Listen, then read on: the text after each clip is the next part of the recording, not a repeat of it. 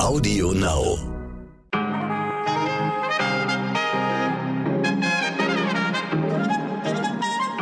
Guten Morgen, liebe Podcast-Community. Ab heute, ja, da werden die Tage wieder kürzer als die Nächte. Es ist Herbst. Das habe ich früher immer so ein bisschen doof gefunden.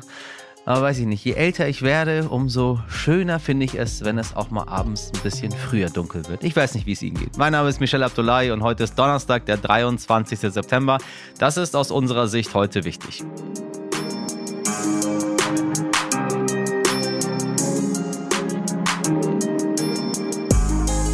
Wussten Sie eigentlich, dass sieben von zehn Posts über Angela Merkel zumindest teilweise falsch sind? Eine krasse Zahl und für uns ein Anlass, mehr über Hass im Netz zu sprechen. Man möchte sagen, es ist ein alter Hut, aber Hass ist nie ein alter Hut und sich dagegen zu stellen auch nicht. Deswegen werden wir wieder darüber sprechen. Außerdem bei mir heute im Interview Sabine Leuthäuser-Schnarrenberger. Mit der ehemaligen Justizministerin spreche ich über ein wichtiges Jubiläum und wir blicken auf die Außenpolitik nach der Wahl.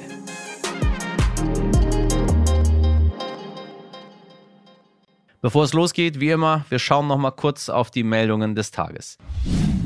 Ein Beschluss, der für Zündstoff sorgt. Ab 1. November gibt es vom Staat keine Lohnfortzahlung mehr, wenn Sie als ungeimpfte Person Risikokontakt hatten und in Quarantäne müssen. Gilt allerdings nicht für Menschen, die selbst an Corona erkrankt sind und auch nicht für Leute, die sich nicht impfen lassen können. Gesundheitsminister Spahn versucht so eine faire Lösung zu schaffen.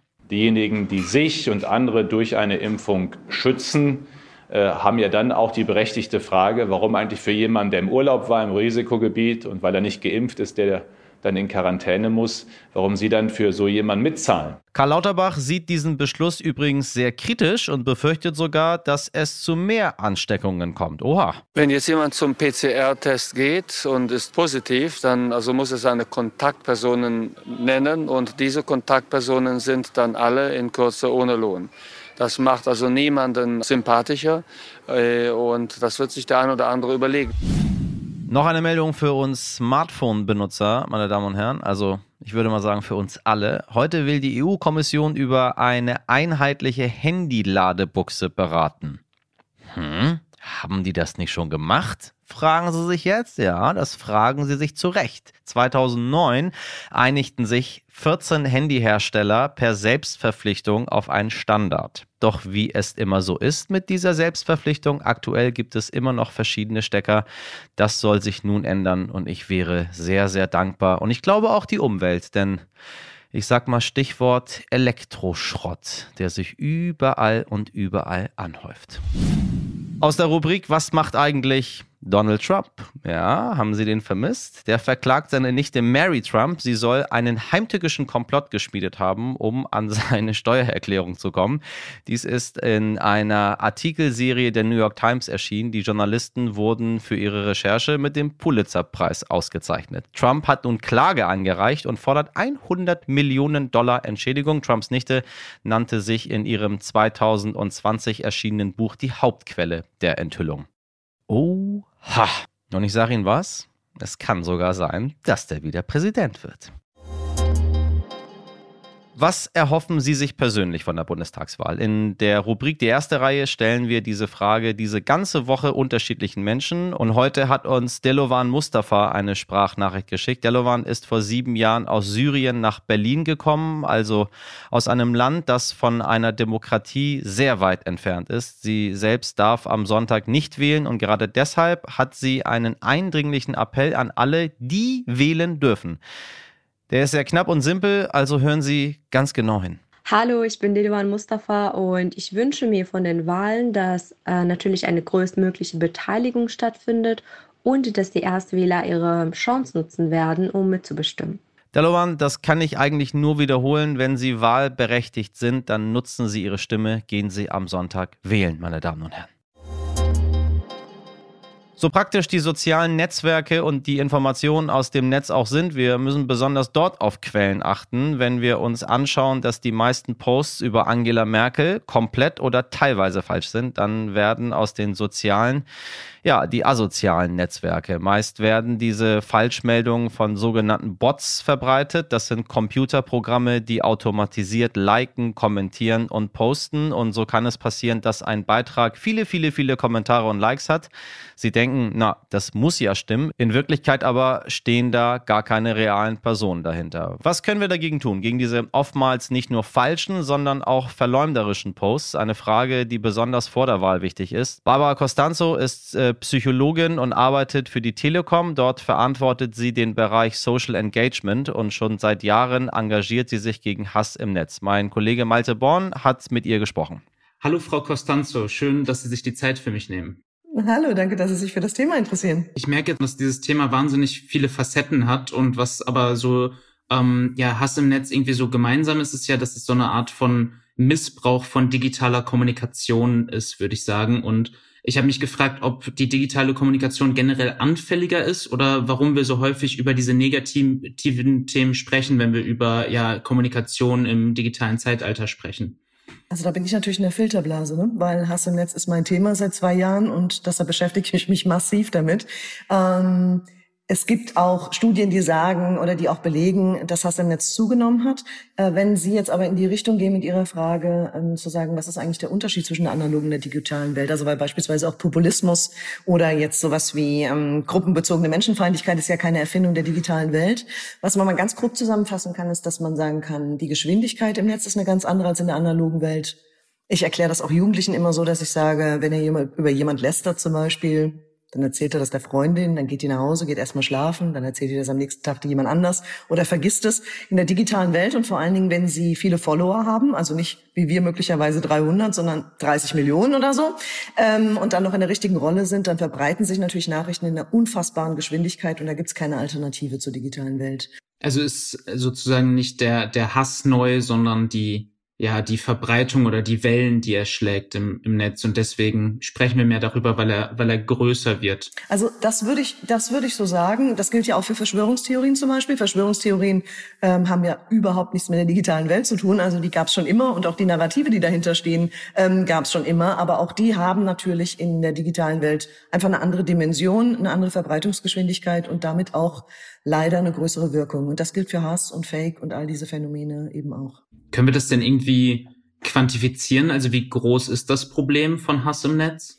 Das ist total schwierig und wir verfolgen immer wieder, also bei mir im Team, wir verfolgen immer wieder in Recherchen und in Studien, wer schreibt was. Ich mache was zum Thema Fake News, das ist ungefähr ein Jahr alt.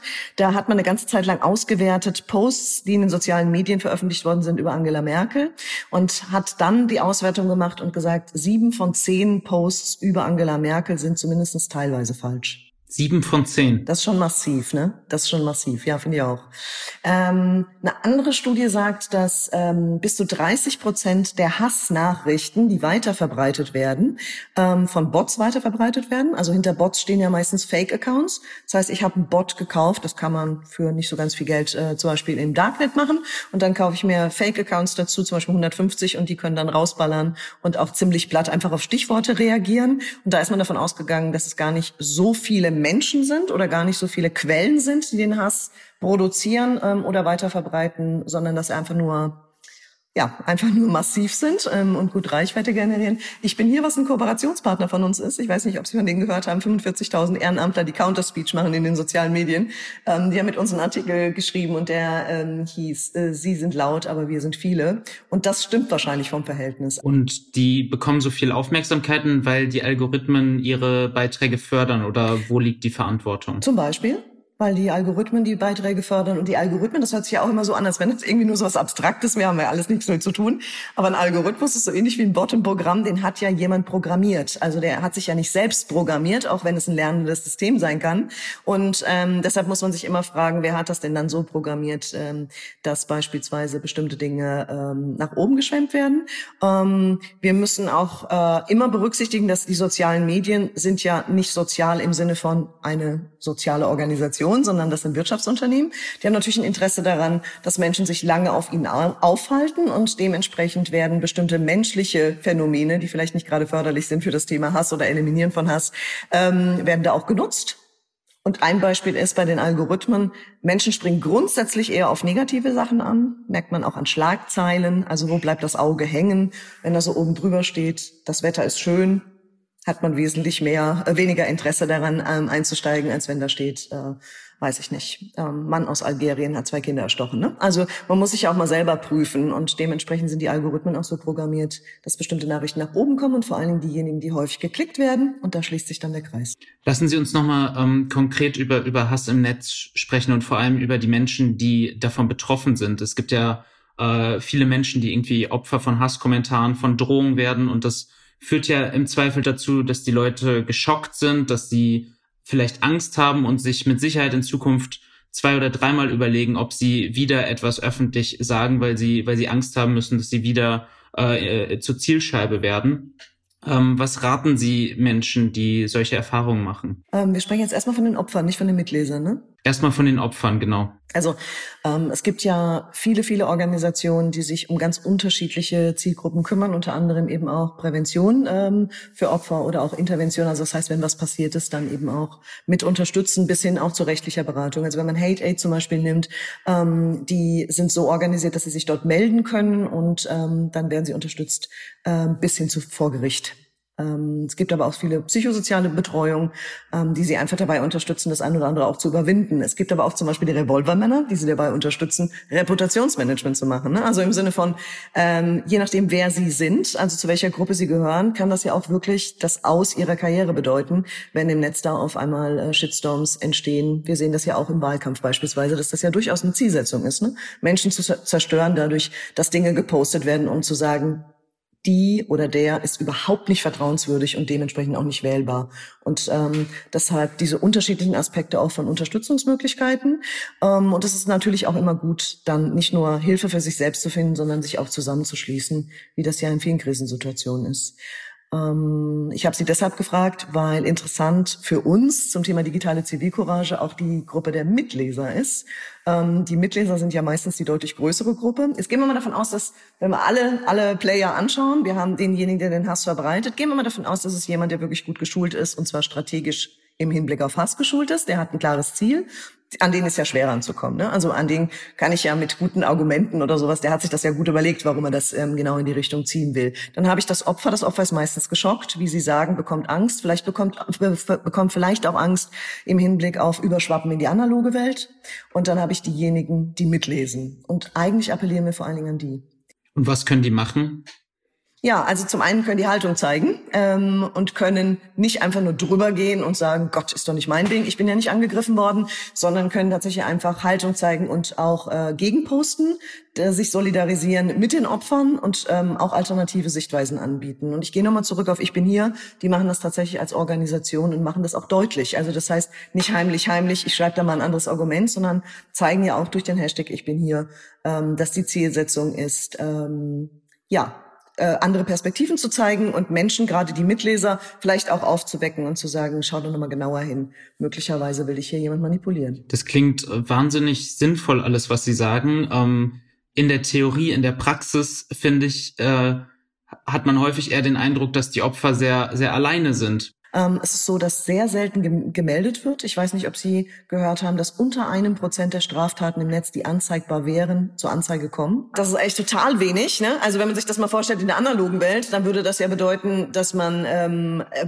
ja jedem Bankräuber oder jedem Dieb in einem Supermarkt sagt, leg's doch mal zurück ins Regal oder ich guck halt weg, ich sehe es halt nicht. Und ähm, das eben übertragen auf die digitale Welt ähm, ist es so, dass der Dr. Rüdiger dann im Teil 4 ähm, etwas sagt, der Cyberkriminologe, und der sagt, gar nicht die Strafandrohung ist interessant für die Menschen, sondern die Wahrscheinlichkeit, dass es auch eine Strafverfolgung gibt. Und die hat ja zwei Seiten. Einmal das, was Sie sagen. Also die Behörden müssen tatsächlich einsteigen, müssen Erfahrung haben, müssen wissen, wie gehen sie um mit Opfern, die möglicherweise anzeigen wollen, also die nicht frühzeitig abzuweisen, weil sie beispielsweise solche Dinge sagen wie, ja, wenn du auf Instagram dich zeigst, musst du dich nicht wundern, wenn Leute dich nachher äh, mit Hass verfolgen.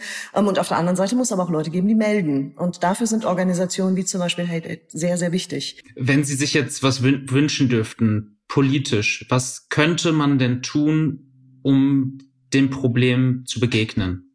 Ich wünsche mir, dass Menschen aufstehen ich wünsche mir, dass Menschen Zivilcourage zeigen und es nicht einfach hinnehmen. Dass die digitale Welt, die ja immense Vorteile für uns alle hat, ähm, so manipuliert wird und so, ich sag mal das Wort, verdreckt wird, dass wir uns dort nicht wohlfühlen. Und das wünsche ich mir dass wir da alle Einheit gewähren. Und da sind wir in unterschiedlichen Rollen unterwegs. Da gibt's diejenigen, die in der Gesetzgebung sind, die können was tun. Und wir erleben das ja jede Woche, dass dazu äh, Dinge passieren auf der europäischen, auch auf der nationalen Ebene. Da gibt's diejenigen, die das von Organisationsseite her machen können, wie zum Beispiel die Plattformanbieter wie Facebook ähm, oder auch die Gaming-Plattformen. Und da gibt's uns alle natürlich auch, die wir einfach Menschen sind, die Nutzer sind.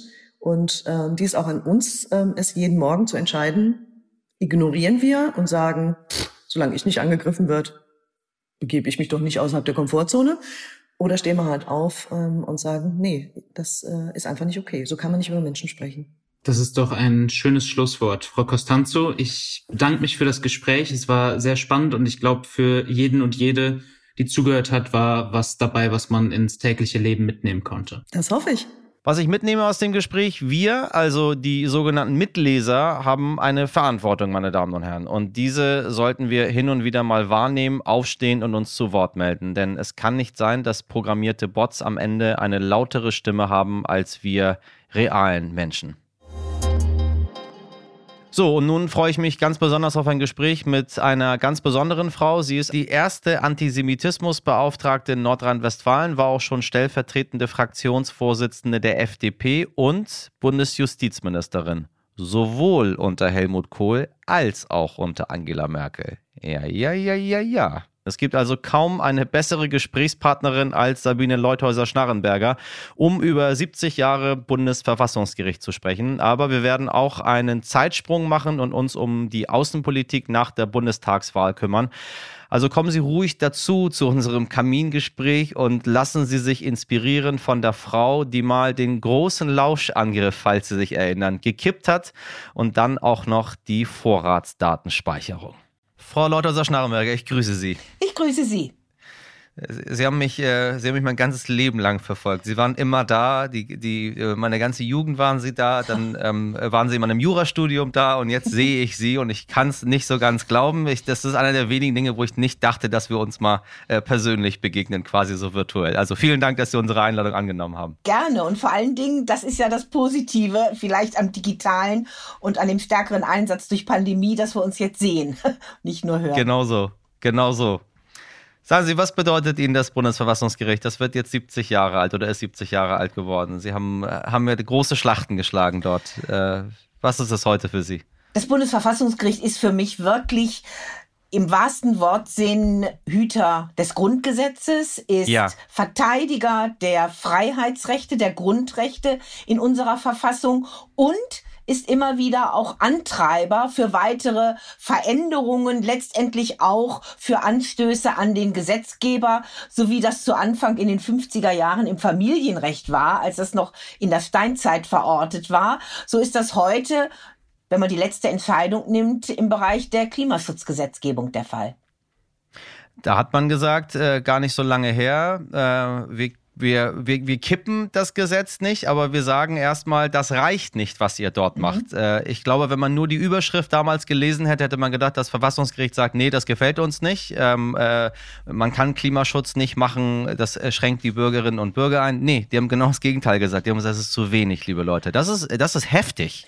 Das äh, war vollkommen unerwartet.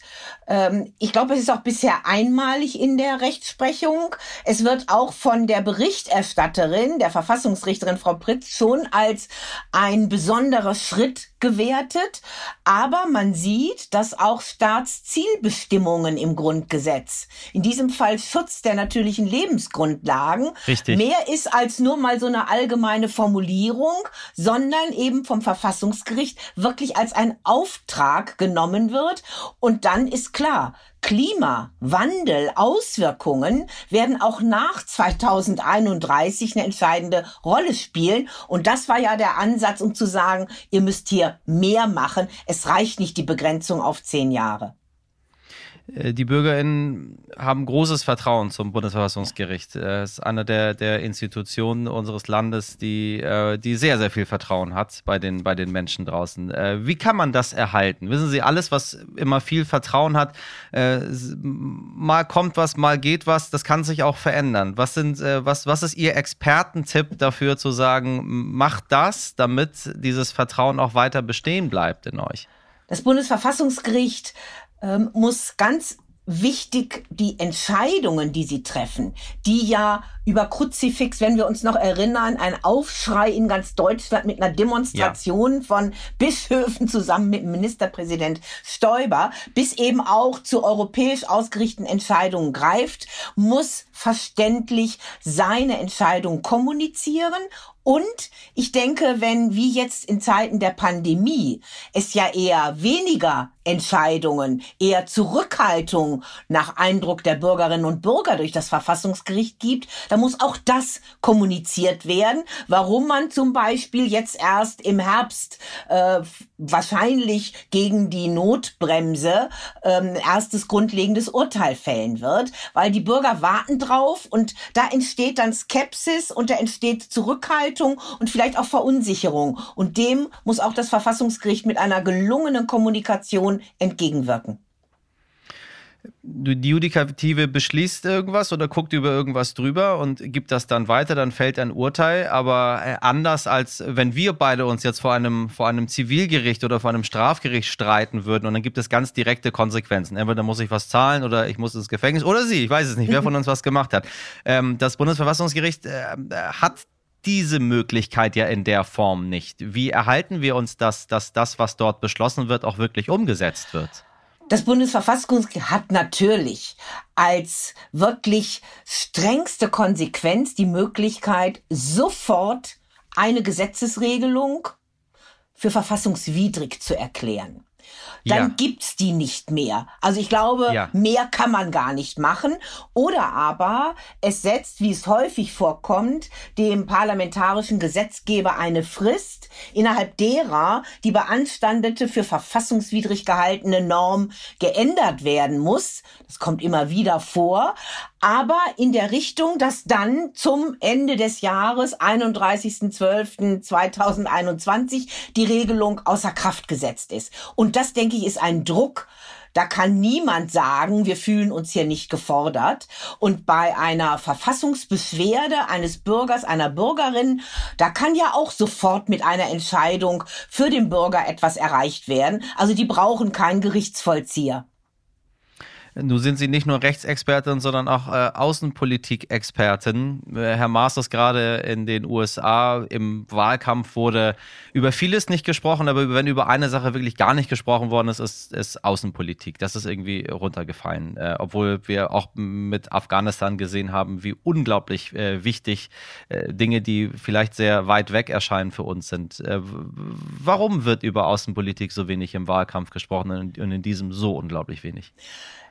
Es wird ja von Seiten der Spitzenkandidatinnen und Kandidaten und auch von Seiten der Journalisten wenig bis kaum über Außen- und Sicherheitspolitik gesprochen. Ich glaube, einmal sehr komplex. Da kann man nicht mit so einem plakativen Satz Schuldenbremse erhalten, Mindestlohn auf 12 Euro anheben, kommunizieren, Richtig. sondern das ist sehr viel umfassender.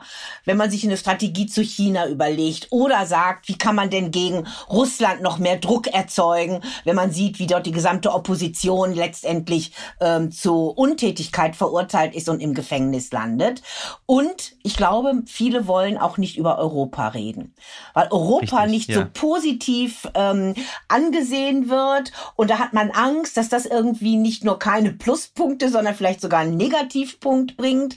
Und dadurch sind diese Themen, die ja so existenziell für uns alle in Deutschland sind, in einem nationalen richtig, Wahlkampf, richtig. werden die eher zurückgestellt. Ich halte das für ganz schlecht, gerade auch was die Europapolitik angeht.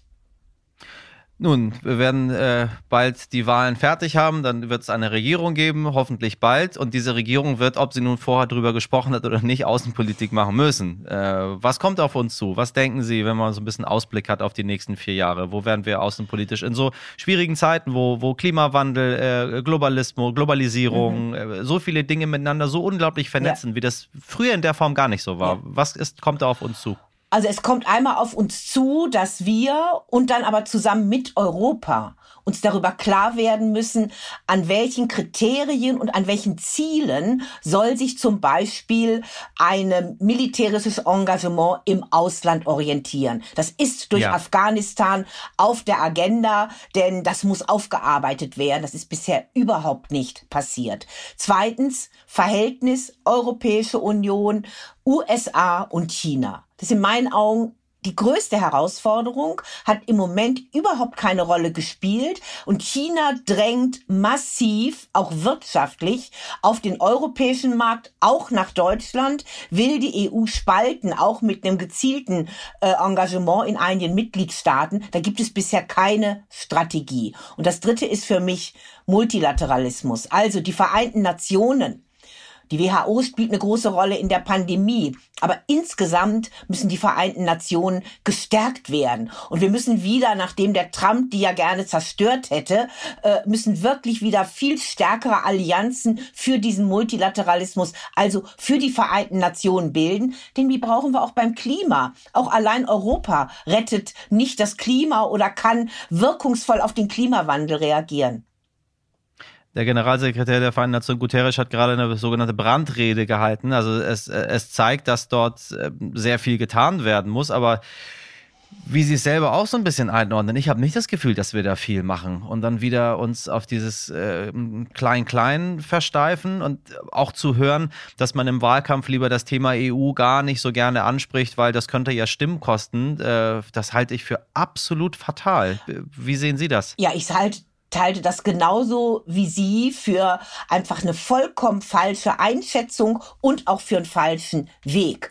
Und Europa, also die Europäische Union, die braucht ja auch, nachdem auch Frau von der Leyen ja ganz viele Themen vorgelegt hat, die braucht auch eine Handlungskraft, eine Handlungsstärke. Und die zieht sie im Moment immer noch aus den Mitgliedstaaten, weil wir ja keine europäische Regierung und keinen europäischen Bundesstaat haben. Und wenn da ja. nicht Frankreich, Deutschland auch noch ganz anders mutiger vorangehen, dann versandet das im Klein-Klein. Dann bekommen wir auch keine Außenpolitik in Europa hin. Und es kann doch nicht sein, dass da Herr Borrell immer irgendwo am Katzentisch hockt äh, und nichts zu sagen hat oder selbst sich nicht traut, wenn er neben Putin sitzt, vielleicht auch mal die elementaren Dinge anzusprechen. Also da ist auch institutionell einiges noch im Argen. Und wenn das nicht angepackt wird, dann wird äh, Europa wirtschaftlich und geopolitisch total zurückgedrängt werden. Und dann merken wir das hier zu Hause täglich.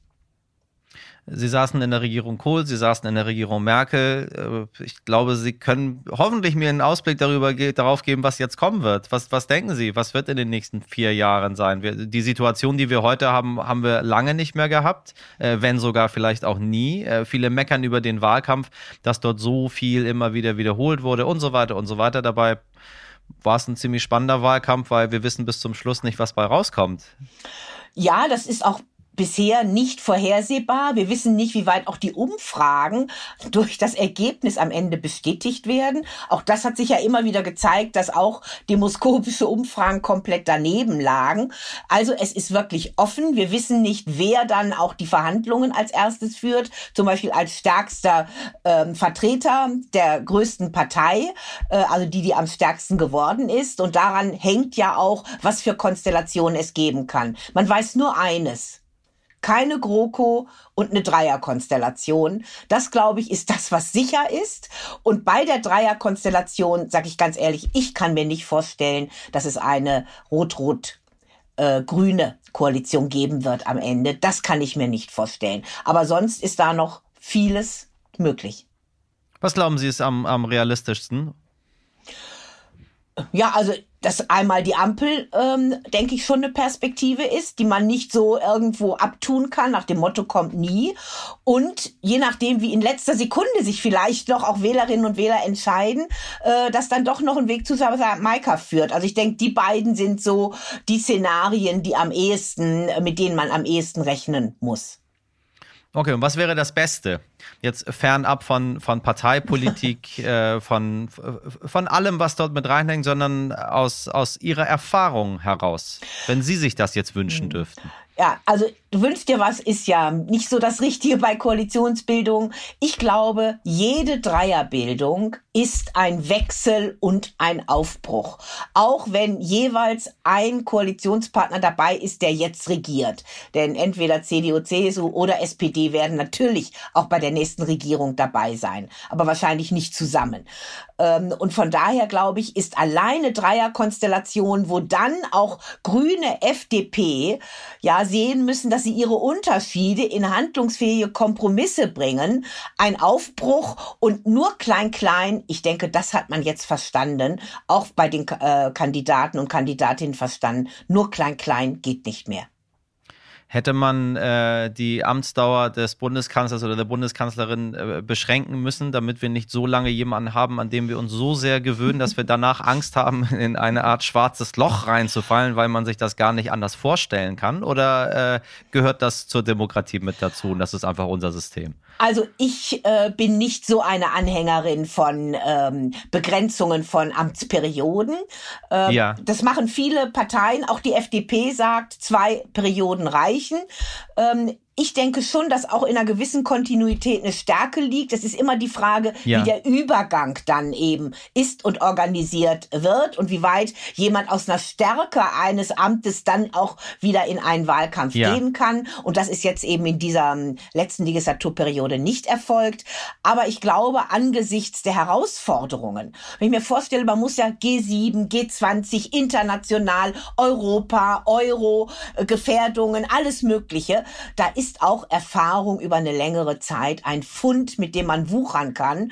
Und Frau Merkel war nicht in der ersten Legislaturperiode schon die stärkste Frau im gesamten Europa. Jetzt ist sie es und das hat auch immer was für Deutschland gebracht. Also von daher denke ich, spricht einiges dafür, nicht irgendwo gesetzmäßig so eine Beschränkung vorzusehen. Ich glaube, durch ein Sechs-Parteien-System, wie wir es faktisch haben, wird künftig sowieso viel häufiger ja. ein Wechsel sein.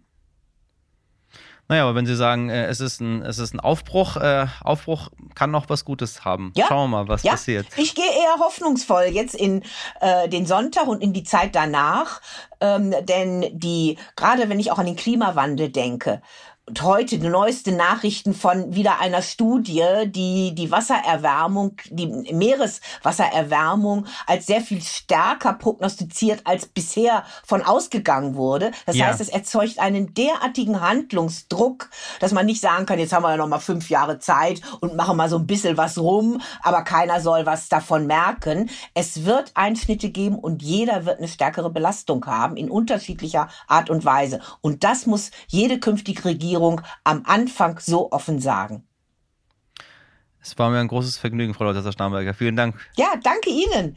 Vielen Dank für das Gespräch. Heute nicht ich. Ja, meine werten HörerInnen, und zum Schluss habe ich noch einen kleinen Ratschlag an alle Gaunerinnen und Gauner unter Ihnen wenn Sie das nächste Mal in einen Kindergarten einbrechen und etwas stehlen wollen, lassen Sie auf jeden Fall die Tony-Box stehen. wenn Sie kleine Kinder kennen, dann kennen Sie sicher diese Boxen. Da kann man äh, kleine Figuren draufstellen und je nach Figur spielen die dann eine andere Geschichte ab. Genauso eine Erzählbox hat ein Einbrecher aus einem Kindergarten in Halver im Sauerland mitgehen lassen. Neben Bilderbüchern, einem Laptop, Tassen, Gläsern und Fischstäbchen. Und zwar schon im Mai. Es äh, wurde aber jetzt erst bekannt. Was der Einbrecher nicht wusste, die Boxen sind mit dem Internet verbunden und schicken regelmäßig Daten an den Hersteller und so lassen sie sich auch lokalisieren. Das wurde dem Einbrecher zum Verhängnis. Der sitzt jetzt genau in Untersuchungshaft und die Kinder im Kindergarten von Halber freuen sich, denn sie haben ihre Erzählbox zurück. Lang lebe der, das, die Tony.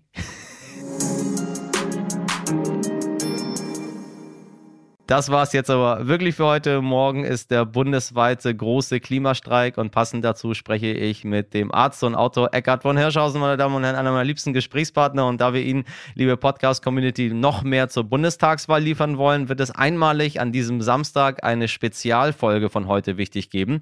Bis dahin können Sie uns gerne noch Ihr Feedback oder Ihre Themenvorschläge schicken, wie immer an heute wichtig at stern.de. Und Sie wissen ja, abonnieren, liken, kommentieren, wie das halt so echte echte Menschen machen. Wissen Sie, was echte Menschen auch machen? Die erzählen ihren FreundInnen von uns. In der Redaktion für Sie heute im Einsatz Sabrina Andorfer, Mirjam Wittner, Dimitri Blinski und Martin Schlack. Produziert hat Wayquan für Sie. Wir hören uns wieder ab morgen 5 Uhr. Bis dahin haben Sie einen schönen Tag, machen Sie was draus. Ihr Michel Abdullahi.